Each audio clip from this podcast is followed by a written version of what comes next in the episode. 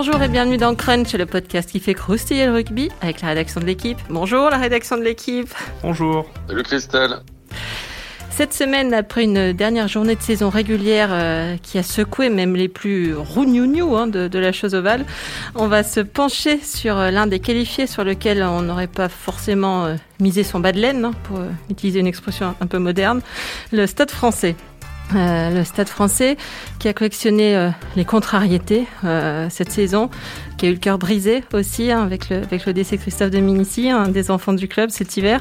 Stade français dont on ne donnait pas cher de la peau au début du printemps et qui a fleuri en deux mois pour décrocher la dernière place qualificative pour la phase finale. On va donc recenser les problèmes rencontrés par Paris, parler de, de l'ADN stadiste et de, et de, la patte Quesada et se projeter sur le match de barrage, le derby au Racing. Ce sera vendredi soir. On va faire tout ça avec le spécialiste en stade français, Maxime Rollin. Salut Max. Salut Christelle, t'enflamme pas non plus. Hein. et avec le parisien d'adoption, Thomas Perotto. Salut Thomas. Salut Christelle. Allez, vous connaissez le programme, alors on y va. Flexion, lié, jeu. Le 27 mars, le Stade français perdait pour la troisième fois de la saison à Jambouin. C'était contre Clermont lors de la 20e journée, avec un carton rouge même, si je m'abuse, pour un câlin un peu appuyé sur, sur Matsushima, si, si ma mémoire est bonne, et normalement elle l'est. Euh, ce soir-là, c'était un peu la, Bérésina. Hein. Le Stade français était 9e du top 14, à 7 points de, de Toulon et du Loup, 5 et 6e.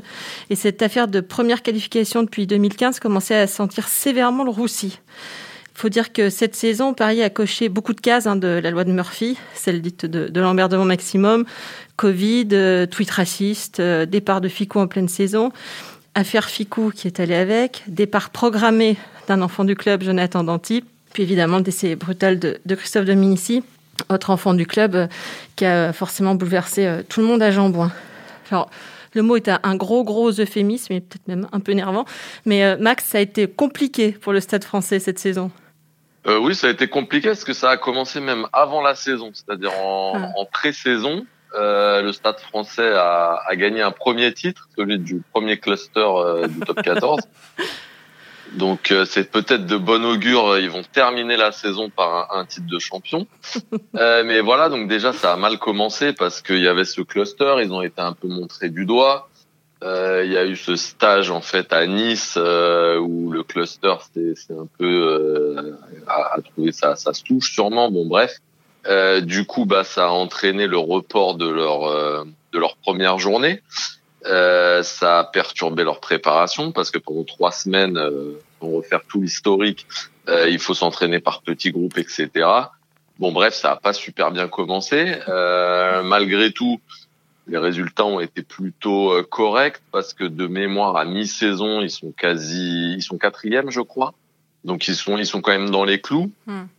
entre temps, comme tu l'as dit, les tweets de Matera. Alors c'est des tweets qui remontent à 2012, Matera qui avait 18 ou 19 ans, euh, des tweets racistes, euh, voilà. Alors ce qui, a, ce qui a perturbé le club, c'est surtout qu'il a fallu que Matera s'explique. Euh, mais Matera, il était au, avec l'Argentine. Quand il est rentré, il y a des joueurs qui étaient en équipe de France, d'autres qui étaient en vacances. Donc en fait, ils n'ont pas pu faire une réunion euh, tous ensemble pour euh, solder le truc. Il a d'abord fait une première réunion et puis une deuxième, puis une troisième. Ça a duré trois semaines. Euh, comme l'a dit Gonzalo Quesada, l'équipe s'est un peu éparpillée. Euh, il y a certains joueurs qui ont pardonné, qui, qui ont oublié. Oui, parce qu'on peut euh, peut-être quand, même, peut peut quand même dire, Max, hein, alors certes, euh, il datait de, de, de, presque dix ans, mais enfin, c'était des trucs comme Belle matinée pour sortir en voiture, écraser des nègres. C'est... Oui, oui, non, c'était, c'était, assez, c'était assez violent. Euh, c'était assez violent. Euh, donc c'est pour ça qu'il, a fallu que Matera s'explique, s'excuse. Euh, et si certains ont pardonné, d'autres s'en foutaient peut-être. Il euh, y a quand même un, quelques joueurs dont je tairai les noms euh, qui, qui, bah, pour qui c'est pas passé. Mm. Donc forcément, quand, quand ce joueur en question s'appelle Pablo Matera, qu'il a été désigné euh, vice-capitaine euh, par son compatriote Gonzalo Quesada et qui s'était super bien intégré à l'équipe, bah du coup ça, ça fait un petit peu mal, ça casse un petit peu la la dynamique de groupe, ça casse ce que ce qu'a voulu mettre en place Gonzalo Quesada, qui est quand même beaucoup sur la psychologie et l'état d'esprit. Euh, donc voilà, donc tout ça, bah, ça a un petit peu euh, créé euh, des, des, remous. et puis est arrivée la fameuse affaire, la fameuse affaire Ficou, transférée au Racing. voilà, en plein milieu de saison, sous fond de salarié cap aussi, hein, qui est du coup qui est une contrainte et qui on le verra un petit peu plus tard pour euh, parler de ce, ce, barrage qui va être une, une énorme contrainte justement euh, euh, face au, au, Racing. Donc donc voilà, mais mais au final, à partir de, de, de cette affaire Ficou, qui est un petit peu qui est un petit peu le dernier épisode de cette saison mouvementée, et eh ben le Stade Français sur six victoires consécutives. ce qui est pas arrivé au club depuis 19, la saison 98, je crois. Ah oui, quand même. Ouais. Thomas est à peine né. C'est ça. Donc, euh, ils ont fait sept victoires consécutives, je crois, en saison 97-98. Et d'ailleurs, ils sont champions à la fin de cette saison. Pour, revenir en, deux petits mots sur l'affaire des tweets de Matera, c'était en plus arrivé à un moment où le Stade français finalement n'était pas si mal que ça au, classement. Tu, l'as dit un petit peu, Max. Euh, la préparation avait été tronquée, mais si je dis pas de bêtises, leur premier match ils vont gagner à Castres. Euh, ils avaient gagné à Agen. Bon, tout le monde a, tout le monde a gagné à Agen, mais ils avaient gagné à Agen dans, la foulée et je crois qu'ils font trois, trois, défaites seulement en, huit journées et quatre en 10 le seul faux pas, c'est la Bayonne. à domicile contre Bayonne. Hmm. Après, euh, ils ont même enchaîné trois victoires contre Toulouse, La Rochelle et Bordeaux à domicile, ce qui est, pas mal. Et juste dans la foulée, ils ont failli gagner à Lyon, si je dis pas de bêtises, il y avait eu ce 20-19. Ouais, failli gagner à Lyon, failli gagner à Toulon. Enfin, en tout cas, ils, sont, ils sont dans les clous. Euh, non, non, ils étaient, ils étaient, ils étaient très bien en fait. Euh, ils étaient très bien. La période qui les a plombés, c'est la période euh, février-mars. Ouais, j'ai noté, c'est entre, entre, le 10 janvier et le 20 février, ils font 5 défaites de suite en 6 matchs. Enfin, 5 ouais, mais ils ont surtout 5 déplacements. Oui, oui, c'est ça.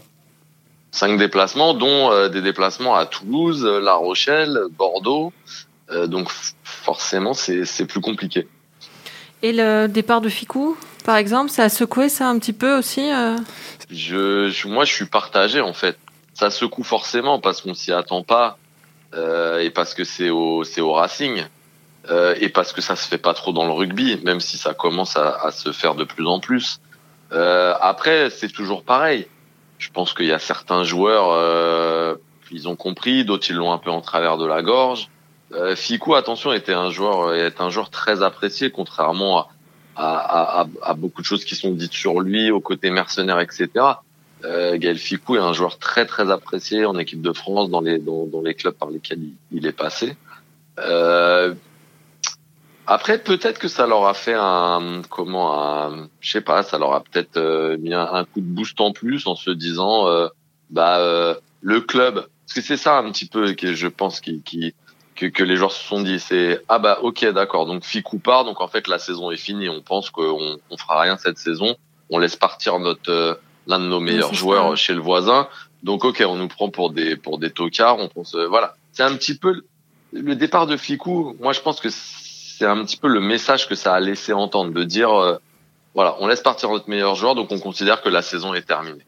Et du coup, les joueurs se sont peut-être resserrés un peu autour de ça, mais ils se sont surtout resserrés autour du fait que euh, mathématiquement, c'était pas terminé. Et cette équipe, elle, elle a finalement souvent euh, déjouer les pronostics euh, justement au moment où on pensait qu'elle était qu'elle était morte. C'est un petit peu une récurrence euh, au Stade Français. on en parlera après, Max. En, termes de, timing, ça vraiment ça, correspond au, moment où il y a eu cet électrochoc quand le Stade Français va gagner au Racing. Bon, Kael Ficou n'avait pas joué ce match-là, mais je crois que c'était leur première victoire à l'extérieur depuis bah, ce fameux match à, Agen. Moi, je me rappelle de Paul Gabriel que j'avais croisé à, à Toulon et enfin au stade Mayol quand il s'était déplacé là-bas et il disait franchement on n'est pas si mal on, à domicile on fait les matchs qu'il faut on met, on met les points de côté mais il nous faut une victoire à l'extérieur à un moment pour valider un petit peu ce, ce travail et c'est vrai qu'à ce moment-là ils n'y arrivaient pas du tout Et à partir du moment où ils ont gagné au Racing, donc c'était le 1er mai, si je dis pas de bêtises, euh, bah derrière, en fait, ils n'ont plus perdu un seul match. Et c'est vrai que ça correspond au moment où Gaël Ficou était passé euh, de l'autre côté du, du périph', selon l'expression consacrée. Et euh, donc, ça a forcément été un, un, levier de motivation. Alors après, jusqu'à quel point il l'a été, ça, je ne sais pas. Mais mais c'est vrai que ça, ça correspond à, ce moment-là où le, Stade français en fait s'est réveillé et a déroulé jusqu'à jusqu'à arracher sa qualif euh, samedi dernier. C'est surtout que le derby, je pense, est tombé à pic. Hmm. Parce que si on se souvient bien, le derby il a été reporté deux semaines à cause du Covid. Et ça, les joueurs du Stade français, ils l'ont eu en travers de la gorge. Parce que au final, c'était les Racingman qui étaient cas contact. Et finalement, ils ont eu pas de cas de Covid. Le match a été repoussé.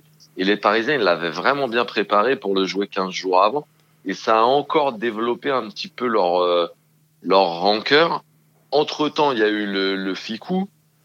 Et quand je dis qu'il tombe à pic, c'est que les joueurs du Stade français, le, le derby, contrairement au Racing Man, c'est vraiment à part en fait. Vu que les Parisiens, euh, c'est pas comme le Racing, ils se qualifient pas toutes les saisons, euh, ils sont pas en Coupe d'Europe depuis cinq ans. Le derby, c'est vraiment un, un, match très spécial euh, et, et, du coup, il est tombé au meilleur moment. Euh, il y a eu cette victoire à l'extérieur et après, derrière, bim, ils ont tout enchaîné. Je suis pas sûr que s'ils avaient été joués à Bordeaux, à Lyon ou je sais pas où, ils auraient gagné à ce mm. moment-là de la saison en fait. Mais là, tout, tout a correspondu. Le match reporté, euh, le départ de Ficou et voilà, et, le, derby, le derby qui, qui tombe à, à ce moment-là. Donc euh, après, ça fait partie d'une saison. Il y a, il y, a des, il y a des tournants, il y a des petits coups de un, un bon rebond, le, le voilà et et là, ça en fait partie. Oui, puis derrière, ils avaient un calendrier qui était euh, abordable aussi. Ouais, abordable, mais pas si évident que ça. Hein. Euh, fallait aller à Brive, où, euh, où ils ont, où ils n'avaient pas, gagné depuis, qui n'était pas maintenu et où ils n'avaient pas gagné depuis 15 ans. C'est pas non plus comme aller à Toulouse. Quoi. Ouais, voilà, non, non, mais oui, c'est pas comme aller à Toulouse, mais Brive, bon, c'est pas si évident que ça. Non, non, je dis pas. Ils, ils gagnent. Euh, après, ils reçoivent Montpellier. Bon, là, c'était un peu particulier parce que Montpellier était, surtout euh, focus sur sa finale de, Coupe d'Europe. Et après, ils reçoivent Lyon. C'était déjà un match de, de barrage. Et après, ils vont à Bayern qui joue sa survie. Mm. Euh, c'est quand même, euh, c'est quand même costaud, on va dire. Ce, match contre Lyon est vachement révélateur mm. aussi parce que je sais pas si c'était un 8e, 16e, 32e de finale euh, à deux journées de la fin, mais clairement celui qui, celui qui perdait ce, ce match-là était, était out pour la qualification définitivement et c'est pas rien non plus de mettre 46 points à, à Lyon dans un match dit décisif. Hmm. Ah non, mais c'est un match abouti, hein, attention. Hein, hmm. Et c'est, ça prouve aussi que ce stade français, qui était finalement pas si mal que ça en première partie de saison, euh, a continué à, à, travailler, a continué à avoir des, des convictions. Et au final, bah, quand, ça, quand ça marche, quand ça gagne, quand les victoires s'enchaînent, hmm. euh, bah, il y a une vraie équipe hein, au, au, stade français. Et quand vous regardez le, le 15 type, euh, c'est un 15 qui, qui, peut battre tout le monde, je pense. Le seul problème, on y reviendra sûrement euh, un petit peu plus tard, c'est que l'effectif euh, hmm. Est, décimé. Quoi. Il y a peut-être un truc qui a pu aussi euh, les, les, remettre psychologiquement, le, le, recrutement annoncé de, de l'OMAP, on dit l'OMAP Oui, on prononce comme ça? Le, le, le, centre All Black, ça doit quand même un peu rebooster parce que tu laisses partir Ficou, mais tu vois que derrière. Euh, je, pense c'est surtout ça. C'est arrivé un moment où, comme l'a dit Max tout à l'heure, on parlait de, ce départ de Gaël Ficou, euh, d'un recrutement qui était peut-être un petit peu revu à la baisse, des ambitions sportives qui n'étaient pas forcément claires quand tu, laisses partir comme ça ton plus ou moins ton meilleur joueur en, cours de saison. Donc peut-être que ce message-là qui est, passé euh, dans la communication en disant bah voilà, regardez, on fait venir un un joueur du calibre de, de qui a été international euh, en Nouvelle-Zélande, euh, forcément que ça a dû aussi un, petit, peu rebooster. Et puis surtout, les, les joueurs, euh, même s'ils disent, voilà, machin, on nous a enterrés, on nous a enterrés, je pense qu'au fond d'eux, ils étaient quand même pas très très sereins et ça les a peut-être libérés en fait de, de, se dire bon bah de toute façon qu'est-ce qu'on qu'est-ce qu'on a à perdre à, dérouler comme ça jusqu'à la fin de la saison? On va faire une victoire puis deux puis trois puis on, verra, on verra à la fin et le, fait d'avoir pu avancer comme ça complètement caché euh, je pense que ça les a favorisés tu veux dire en prenant les matchs les uns après les autres? Ah pour le coup c'est ça ouais. c'est ce que Antoine Burban nous a dit après le, le match de Pau et après la victoire dans le derby que eux ils étaient en mode coupe en fait. Donc mmh.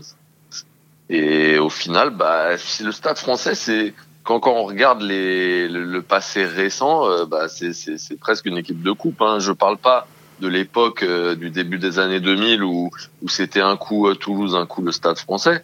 Euh, mais euh, là, clairement, euh, le dernier titre, c'est un peu le, un peu la même histoire, même s'ils étaient un peu mieux classés. voilà, ils ont fait un vrai coup en, en phase finale et et, et aujourd'hui, ils, ils, sont capables de, de le refaire. Ouais, c'est ça, c'est ça ce qu'on c'est le, 27 mars, euh, tout le monde a un peu les enterrer, sauf eux. Là, ça fait un, côté astérix, un petit groupe d'irréductibles joueurs qui croient encore, euh, qui se disent allez les gars, on peut le faire. Et ce qu'on disait, Max, de, depuis longtemps, c'est un peu l'ADN euh, de ce club, en fait, de se prendre en main, d'envoyer la logique, un peu se faire voir et d'aller se bagarrer. C'était quand? C'était en 2000 justement, non euh, Georges Coste, là, quand euh, les joueurs avaient pris le pouvoir un peu. Euh, oui, oui, mais bon, ça, ça date de, il y a presque, c'était au siècle dernier, j'ai envie de dire. mais non, oui. c'est pour dire que c'est vraiment dans l'ADN du club, je trouve, de ces, saisons-là, où ils reviennent d'un peu loin. De, de nulle part. Mm. Et finalement, c'est aussi transmis parce que mine de rien, des anciens, il y en a plus tant que ça. Euh, mais ça reste quand même. Alors, euh, malgré tout, il y a Julien Arias et Laurent Sampéré qui sont les entraîneurs adjoints qui sont là et mm. qui eux ont connu ça. Et, et d'ailleurs, le premier à avoir dit on a un rêve un peu fou, euh, c'est Laurent Sampéré. Euh, qui l'avait dit très tôt dans la saison et que tout le monde avait pris pour un fou. euh, et il y a Antoine Burban euh, qui lui est au club de, depuis 15 ans, qui a connu toutes les galères, etc. et qui forcément euh, a, un rôle dans, dans, dans, dans, ce qui arrive au, au stade français. Mais après, euh, pour le reste, euh, c'est un groupe assez, assez, assez neuf, même si euh, un Waisea est là de, depuis assez longtemps. même si des dentistes sont au club de, de, depuis très très longtemps, ils, ils, ont connu quelques galères, mais pas autant que les Sampéré, les Arias et les, et les Bourbons.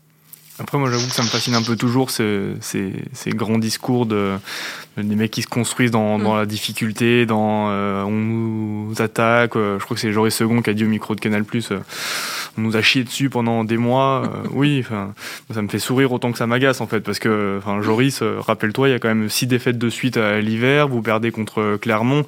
C'est pas non plus l'environnement, les médias qui ont enterré le Stade Français. C'était le Stade Français qui s'est enterré de fait un, un, petit peu tout seul, quoi. Donc c'est toujours assez drôle, quoi. Mm enfin beaucoup d'équipes se nourrissent de ça. Hein, oui, bien sûr. Finalement, euh, mm. beaucoup de coachs ça fait partie de leur euh, de leur management euh, d'afficher le journal qui a écrit que le club était mort, que il se qualifierait jamais, etc. Après, est-ce que ça a vraiment un impact? Est-ce que c'est un ressort qui fonctionne? Bah pourquoi pourquoi pas? Après, je le répète, au Stade Français, c'est clair qu'on les avait enterrés euh, après la défaite à domicile à Clermont, mhm. même si mathématiquement ils étaient pas si loin que ça, il y avait tellement d'équipes qui pouvaient potentiellement se qualifier que c'est pour ça qu'on mhm. s'est dit non mais là il y a, y, a, y a, trop de retard, c'est pas possible. Mais quand on regarde Lyon, Lyon était finalement beaucoup mieux placé que le, le Stade Français et Lyon ils ont souvent raté le coche euh, sur des matchs où ils auraient pu justement gagner, faire le break et se détacher et où ils l'ont jamais fait.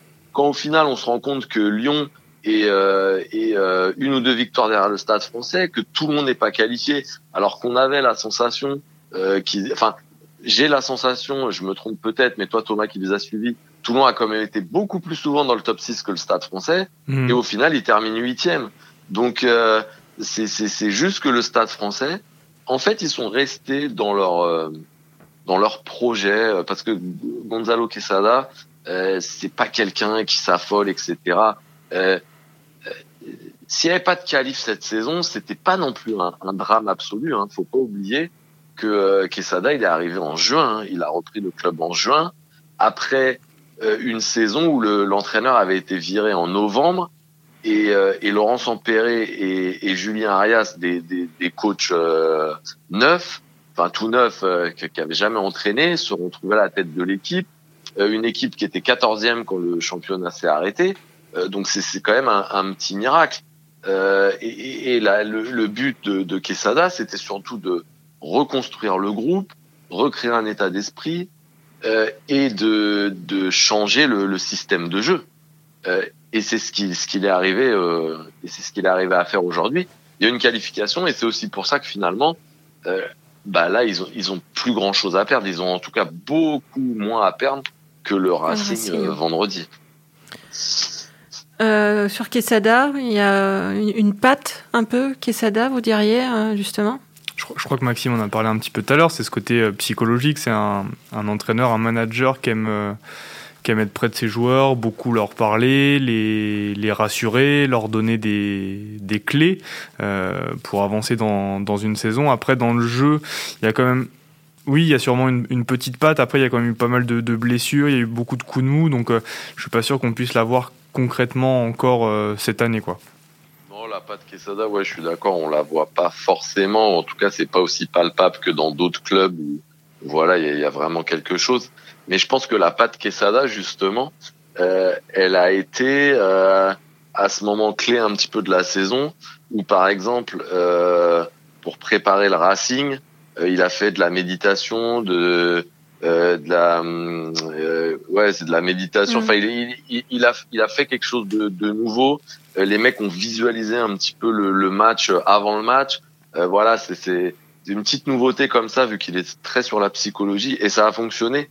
Et et c'est peut-être ça qui l'a amené cette cette peut-être là sur la fin cette une sorte de sérénité qui a permis aux Parisiens bah, de de gagner tous leurs matchs euh, et encore de, de s'imposer à, à Bayonne où euh, alors que sur les cinq derniers matchs le buteur Joris Second euh, enquillait euh, des, des, pénalités à l'appel et là il se, il se foire ce qui n'était pas arrivé depuis six matchs.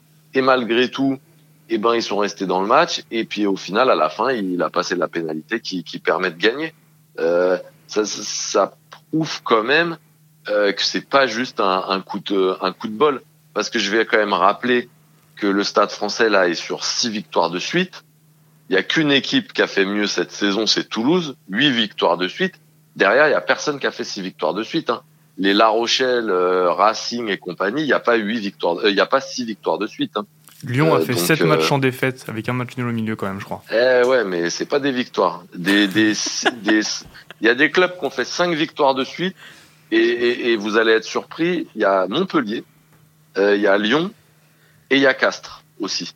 Donc, euh, donc, euh, donc, c'est pour vous dire que, enfin, selon moi, euh, c'est pas anodin de faire six, six victoires de suite. C'est pas juste le coup de bol. Le voilà, c'est quand même il y a quelque chose derrière. On fait quelques minutes sur, sur le derby de, vendredi, donc match de barrage 21h à l'Arena. Donc revanche hein, du, du, 1er mai avec Gaël Ficou cette fois en face, on a dit. Euh, ce sera avec pas mal de blessés aussi. Hein.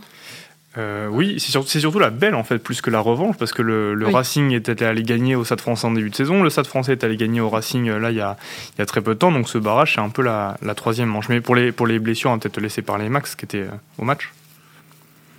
J'étais pas au match oui. de Bayern, mais hum, la grosse tuile ou la grosse contrainte au Stade français, c'est les blessés et les gifs. Mm. Les blessés, c'est parce qu'il y a déjà au moins euh, 6-7 joueurs qui ont leur saison euh, terminée, euh, auquel il va falloir rajouter Johan Maestri, euh, qui a plusieurs fractures au visage, mm. auquel il va peut-être falloir rajouter Antoine Burban, euh, qui est touché à la mâchoire. Euh, bon, il y a un doute sur Jonathan Danty qui a un peu mal à l'épaule, mais le connaissant, je pense qu'il sera sur la pelouse.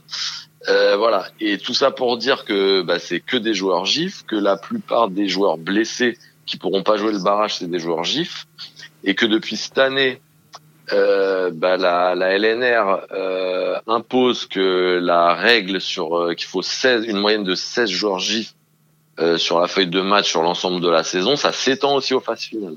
Donc, c'est-à-dire que le Stade français, ils sont pile à 16 joueurs de moyenne.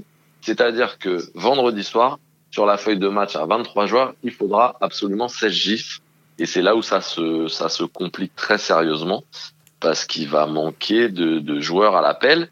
Et ce qui est surtout dommage, c'est qu'il y a des, un joueur comme Nicolas Sanchez qui est disponible, un joueur comme Marcos Kremer qui est disponible, mais ce sont deux Argentins.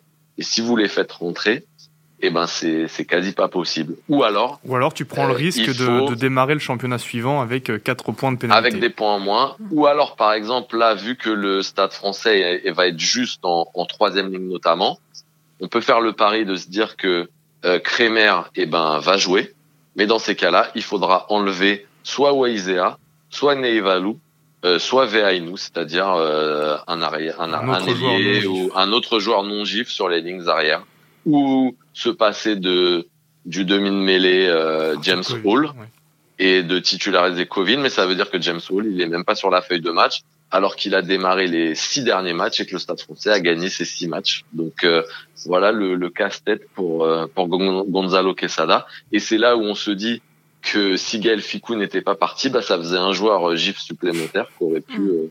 aurait pu jouer. Voilà donc il y a voilà le Stade Français il, il, il, paie aussi un petit peu les pots cassés de ces, ces six matchs de ces six victoires où finalement bah il y a, y a, eu de la casse. Mm. Et il y a en plus la, la contrainte euh, des gifs, donc euh, c'est un petit peu le, le, le, comment le, le point d'interrogation. Euh. alors est-ce qu'une fois de plus ça va leur permettre de se resserrer sur un groupe restreint euh, parce qu'on va pas croire en eux, parce qu'on va dire qu'il y a machin qui joue pas à son poste et qu'il y a le jeune qui a fait que deux matchs cette année qui est titulaire. Peut-être, peut-être qu'une fois de plus. En tout cas, pour moi, la pression elle est clairement sur le Racing parce que le Stade Français, je le dis, ils ont rien à perdre, même s'ils ont plein de blessés, bah voilà, c'est que du bonus. Par contre, le Racing, après avoir été éliminé en quart de finale de la Coupe d'Europe, alors que c'était l'objectif majeur, qui court après depuis euh, depuis dix ans, qu'ils étaient encore en finale la saison dernière, qu'ils ont perdu, euh, se faire éliminer en barrage du top 14, alors que le dernier titre par le Stade Français, alors que le dernier titre remonte à 2016. J'ai peur que ça grince des dents du côté de notre ami Jackie Lorenzetti ça va être marrant de voir si les, enfin comment le match est abordé en fait. Est-ce que c'est un, est-ce que c'est un barrage ou est-ce que c'est un, un derby? C'était assez marrant à l'arena euh, samedi soir entre il y a Boris Palu, euh, le deuxième ligne du Racing, et Laurent Travers, son manager, qui sont succédés euh, en tribune de, en, en, conférence de presse. Et Boris Palu a dit tout de suite, bah oui, enfin c'est avant tout un derby, ça va compter. Et Laurent Travers derrière, avec une très jolie langue de bois, a dit bah non, mais enfin un derby pas du tout. Euh, et des derbys, il y en a, il y en a souvent, machin. Là, c'est un barrage, un mini championnat, match éliminatoire. Donc, est-ce que, est-ce que dans le dans le vestiaire, ils vont préparer ça comme ça ou pas? Je pense que du, du côté du Stade Français, en tout cas, ça va avant tout être un derby avant d'être un barrage. Je pense que du côté du Stade français, le derby a plus de valeur presque du côté du, du Racing.